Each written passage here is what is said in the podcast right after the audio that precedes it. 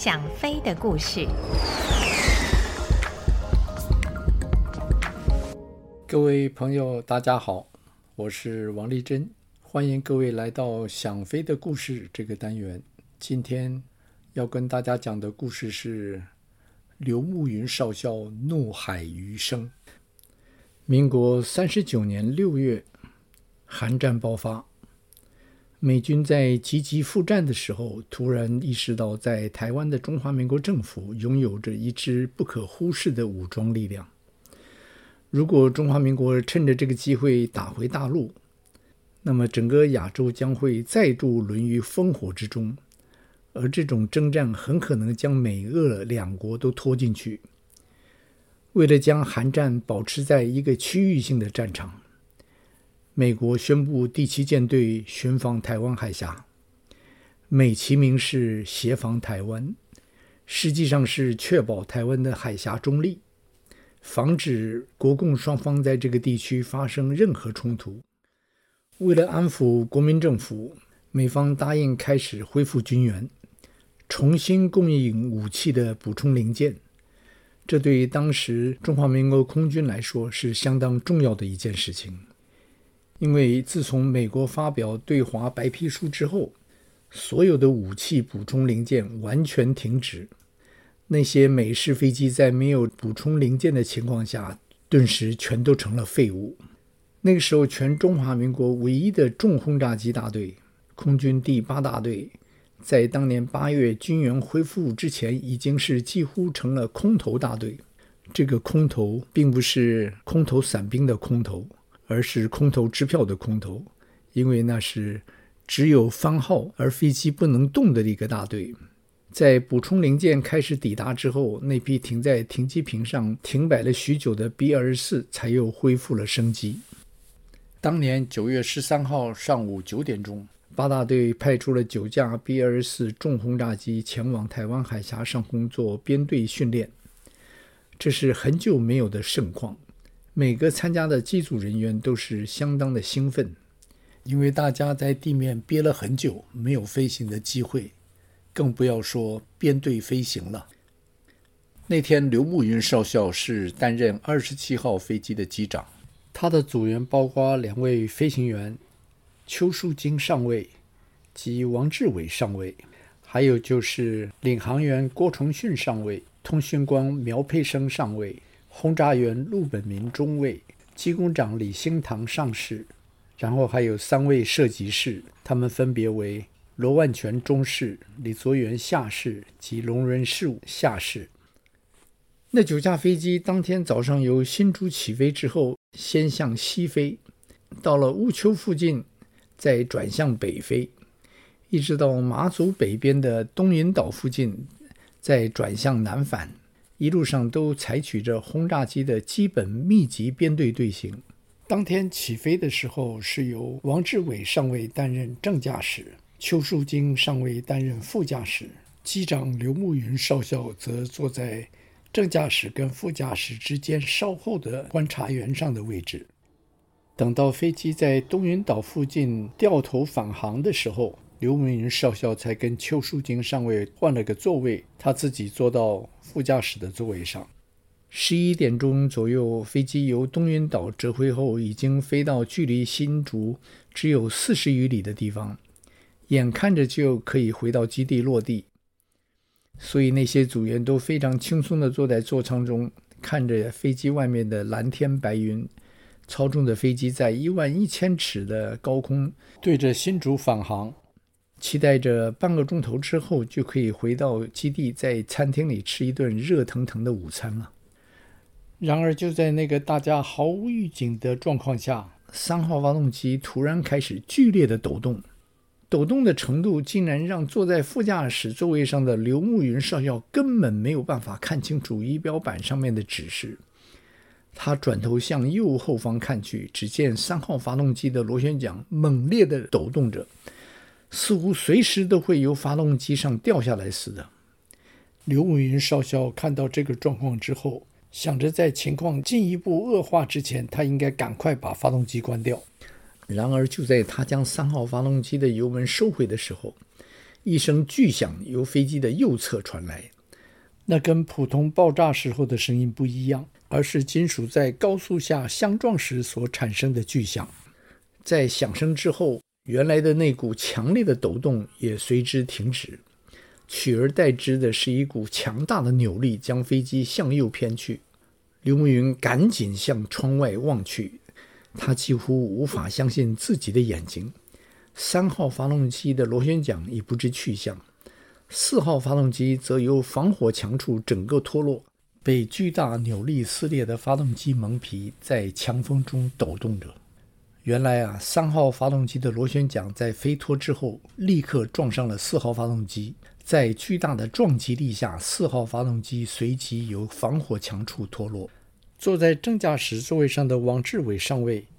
看着飞机突然向右转去，于是下意识地蹬住左舵，希望来挡住那突来的扭力。在听到了刘慕云将飞机的状况说给他听了之后，他也是不敢相信飞机会有如此重大的故障。三号及四号发动机都掉了。王志伟上尉又问了一遍。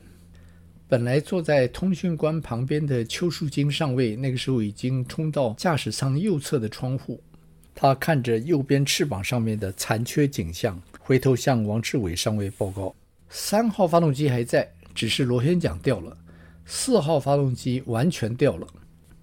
飞机上的三位飞行员没有一个人曾经遇到过类似这个样的情形，但是每个人都知道，那时候最重要的就是维持高度，并转向最近的机场。领航官郭崇训上尉已经算出当时最近的机场是桃园，位于飞机十点钟方位三十里。在正常情况下，只要将飞机转向左六十度，十分钟之后，飞机就可以到达飞机场上空。但是那天，因为飞机右侧的两个发动机都失去了推力，在左边的两具引擎全推力的状况下，飞机很自然地向右偏去。即使在左满舵的状况下，飞机也很难保持直线前进，更不要说向左转了。就在这架二十七号飞机发生状况的时候，在他后面，另外一架 B 二十四的飞行员王恩新上尉看到了整个事情的经过，于是他立刻向长机报告。长机在听到这个消息之后，立刻用无线电与二十七号机联络，但都因为王志伟及刘慕云正忙着控制飞机而无法作答。长机因而下令编队中的另外一架由王振江少校所驾驶的 B 二十四脱离编队。前往伴随二十七号机下降，这个时候啊，真是屋漏偏逢连夜雨。就在两位飞行员竭力想保持飞机的航向的时候，站在窗户边向外看的邱树军上尉又爆出了一件大家最不愿意听到的消息：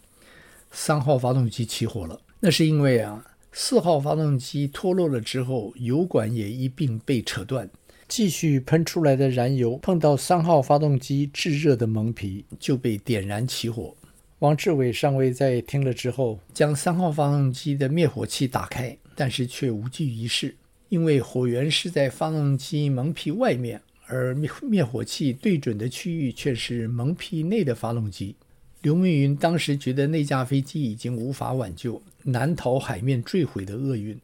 于是他和王志伟简单的商量过之后，按下了准备弃机跳伞的电铃。平时在执行任务的时候，大家都没有穿上降落伞的习惯。在突然飞机发生如此重大的故障的时候啊，没有等到机长下令准备跳伞，已经有人先把降落伞穿上了，就等着正式跳伞的命令下达，就可以立刻跳出飞机。当初设计 B-24 的工程师们曾经设想过，如果同一个机翼上的两个发动机同时失效，在巨大的推力不平衡的状况下，飞行员该是怎么样去控制飞机的方向？为了解决这个问题，工程师们替 B-24 装上了两个垂直尾饰，希望能以双重方向舵的力量来弥补在不平衡推力下的状况。但是那天的情况却是当初工程师们所没有想到的。右翅膀上的两个发动机不但完全没有推力，四号发动机的脱落更是将原本流线的外形完全破坏。失去流线外形所增加的阻力，让这架飞机更是难以操纵。驾驶座上的王志伟及刘慕云虽然将左舵蹬满，操纵盘也完全向左边转去，但是飞机仍以小角度向右偏去。为了保持飞机的航向，王志伟将一号发动机的油门收回了一些。这样虽然勉强可以保持飞机直线前进，但是减少了一号发动机的推力之后，飞机的高度就掉得更快了。那个时候，飞机的下降率竟高达每分钟三千尺。后舱人员虽然已经将机枪及一些不必要的物品丢出飞机，想减轻飞机的重量，但是对于飞机高度的保持似乎没有任何的作用。飞机的高度丧失得太快，在几分钟之内，飞机就已经达到了距离海面不到一千尺的高度，那是已经低过最低跳伞的高度了。因此，王志伟决定不下令弃机跳伞，而决定改为海上迫降了。飞机侧着机身，以一百多里的空速对着海面俯冲而去。就在触及水面的前一刹那，刘慕云下意识地做了一件救了他自己生命的事情。他伸手将系在腹上的安全带松开了，一直到五十多年之后，他都不能了解为什么在那个大家都将安全带系紧的时候，他反而将它解开，而正是松开的安全带，反而得以让他逃过一劫。跟在那架飞机后面的王振江少校，看着那架飞机的右翼先碰到海面，然后整架飞机快速地向右转去。飞机头因为碰到海面的时候仍在向右扭转，因此在巨大的扭力之下，就由驾驶舱处折断，整架飞机继续的在海面上像回力棒一样的转了几圈之后，终于头下尾上的在海面停住了。飞机由机翼之前全部沉在水下，只剩下尾部浮在水上。飞在那架飞机后面的王振江少校，将他的那架 B 二四在漂在水上的飞机残骸附近转了几圈，想要看看有没有人由飞机里面逃出来，但是他失望了。残骸附近除了因为发动机进水之后所引起的水蒸气之外，看不到有任何人逃出飞机的迹象。而刘慕云少校在飞机出水的那一刹那，就因为巨大的撞击使他立刻昏了过去。其他的组学员大概也是在相同的状况下而昏眩，而那些因为被安全带系紧，在昏迷的状况下淹在水里，如果不能马上苏醒的话，就会很快的失去生命。刘慕云因为在飞机触水之前就将安全带解开，而飞机在水面经过一连串的撞击而停下来之后，机头刚好在驾驶舱处断裂。在海水的浮力下，没有被安全带系紧的刘慕云就被海水的力量冲出机舱，并往上浮去。刘慕云还没有浮出水面，就被口中一股咸咸的味道惊醒，那是海水的味道。他睁开双眼，发现他仍然处身于海面之下，但是已经离海面不远了。于是他奋力的一蹬双腿，很快的他就浮出了水面。出了水面之后，看在浮在不远处的飞机双尾翅，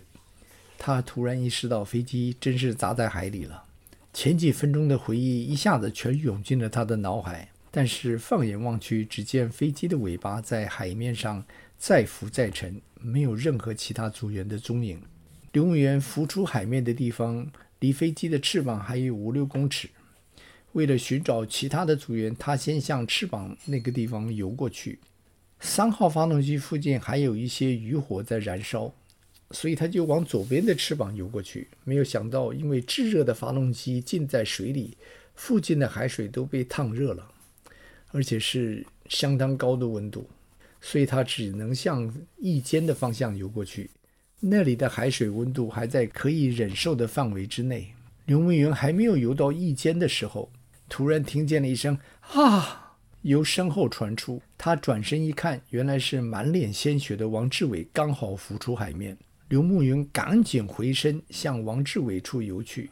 等到他游到王志伟身边的时候，他才发现王志伟的额头在两眼之间破了一个大洞，鲜血正像泉涌似的向外流着。而王志伟虽然浮出水面，双手在挥画着。但是他的双眼似乎看不到任何东西，就连刘慕云游到他的旁边，他都似乎没有看到。志伟，志伟！刘慕云抓住王志伟挥舞中的双手。王志伟虽然像是没有看到刘慕云，但是他被刘慕云抓住的时候，马上反过来抓住刘慕云，而是像是钳子一样的将刘慕云紧紧的拽住，嘴巴里还念念有词的说着一些刘慕云完全听不懂的话。刘慕云被王志伟紧紧的抓住之后，根本没有办法动弹，缠在一起的两人立刻开始下沉。刘慕云尽快地想将王志伟的双手松开，但是却动弹不得。他在下沉的时候，看着那架 B 二四残缺的机头与他擦身而过。就在他想着在劫难逃的时候，王志伟不知道因为什么突然松开了双手，独自沉了下去。刘慕云赶紧趁着那个机会蹬了蹬腿，又浮上了水面。回到海面之后，刘慕云又朝着飞机翅膀游了过去。在飞机左翼尖的地方，他抓着翅膀后缘，稍微休息了一下。浪还是很大，每隔一阵子就会有一个像房子那么一般高的浪迎头打下。飞机的残骸每次被浪打到之后，就显得更为脆弱。刘慕云一直注意着飞机的四周，希望能够看见有其他的组员能够由残骸中爬出来。因为浪大，加上飞机附近的水蒸气。王振江的飞机几次通过那架飞机的残骸，都没有看到趴在飞机左翼尖附近的刘慕云。但是刘慕云却以为王振江的飞机一定看到他了，所以他决定暂时留在飞机残骸附近，等待救援。但是没等多久，那架飞机的残骸也开始在几个旧浪的摧残之下开始下沉，然后在一层长长的。咻！之后，整架飞机沉入了台湾海峡。在飞机下沉之前，刘慕云在翅膀上面看着远在海平面的一片绿色景象。他知道那是桃园海岸。以他的经验判断，由飞机残骸处到海岸差不多有七八公里。平时在游泳池里面只能游五十公尺的他，知道他自己游不了那么远，所以那个时候他根本没有想到要往岸边游去。飞机下沉之后，已经没有任何东西可以抓了。刘明云只好开始向岸边游去。他抓住了一个由残骸中飘出来的氧气筒，想利用氧气筒的浮力来减少一些游泳时所需要的力量。没有想到，那个氧气筒因为没有可以抓住的扶手，夹在胳膊下面，让胳膊挤得非常不舒服，根本没有办法有效地去利用它。那真是留之无用，弃之可惜呀！结果几个大浪之后，又把那个氧气筒卷走了。失去氧气筒的刘慕云顿时觉得轻松了许多，因为那个时候他突然意识到海水的浮力比在游泳池里面淡水大了太多，在海里根本不需要借用外力就可以轻松地浮在海面上面。为了能够早一点游到岸边呢，刘慕云一开始采取的是自由式。但是没有游多久，他就觉得精疲力竭。然后那个时候看看离岸边的距离，像是一点都没有前进的一样。他开始觉得，如果凭自己的力量游到岸边，他一定要改变方法。于是他先将身上的飞行衣及飞行靴全部都脱掉，这样子可以减少一些阻力。然后他改成仰泳。他觉得只要能够有一口气慢慢游，总可以游到岸边。那个时候，在桃园海岸负责当地海岸安全的一个陆军排的几个士兵，看到了那架 B-24 撞在海面不远的地方。当时因为他们的碉堡里面没有电话，所以也没有办法向上级报告及要求支援，只有自己想办法去营救。刚好碉堡附近有几个渔民正在将他们的船汽油漆，于是那个陆军的排长就跑过去跟那群渔民商量。希望他们用他的船到海里去营救那个架飞机上可能的这个生还的人。没想到那几个渔民啊，却以船上的油漆还没有干而拒绝了那个排长的请求。听了渔民拒绝前往营救的话之后，那位排长气得当场拿起步枪指着他们，要他们立刻将船下水，要不然他会马上开枪。看着盛怒之下的排长，那几个渔民怕排长真的开枪，于是连忙将船抬到海里，放下船之后，几个人一溜烟的都跑掉了。看到跑掉的几个渔民，那位排长也无意去追他们，只叫了几个士兵赶快上船，开始划向飞机失事的地方。而那个时候，刘慕云自己觉得已经游了很久，应该快到岸边了。仰头一看，却是发现自己离岸还有好大一段距离，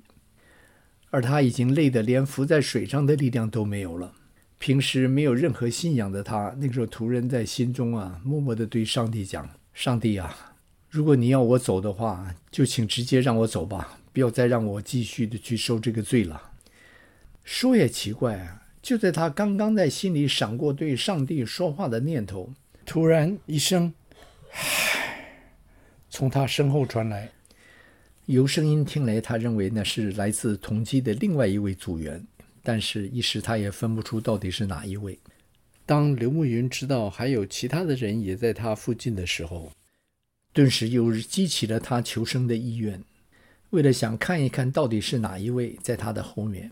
他奋身抬头向后望去，但就在他刚抬起头，还没有来得及回转的那一刹那，他看到了在他正前方十多公尺外的那条小渔船。喂，喂，喂，在这里呀！救命啊！突然间，他不知道由哪里来的力量，开始对着那艘前来的渔船挥动双手及大吼：“再等一下，马上就到了！”渔船上的人也看到他了。几分钟之后，刘慕云被拉上那条小渔船。刚被拉上去的时候，因为精神顿时放松，他几乎连道谢的话都没有力量说。不过他仍然挣扎地对船上的弟兄们说：“他确定附近还有其他人，让他们一定要找一找。”其中一位陆军弟兄也在那个时候发现了附近另外一位组员，把他拉上来之后，刘慕云一看，原来是轰炸员陆本明中尉。那个时候他也是奄奄一息，连说话的精力都没有了。那艘小船在附近又找了很久，都没有发现其他任何生还的人。小船回航的时候，救护队的直升机也在那个时候飞到。直升机在附近搜救的结果，也没有发现其他任何组员的踪迹。刘慕云少校及陆本明中尉是那次失事中仅有的两位生还者。其他的八位成员都在空难中殉职。以上的这个故事啊，是刘慕云先生在两千零五年的时候所告诉我的。在他回忆起这场五十六年以前的空难的时候，仍然不胜唏嘘的对同期未能逃出来的八位同仁感到非常的歉疚。另外，他也对陆军的那位排长心存感激。要不是他掏枪强借民船的话，刘慕云不认为自己跟陆本明能够撑到岸边。好了，这就是今天的故事，我们下次再见。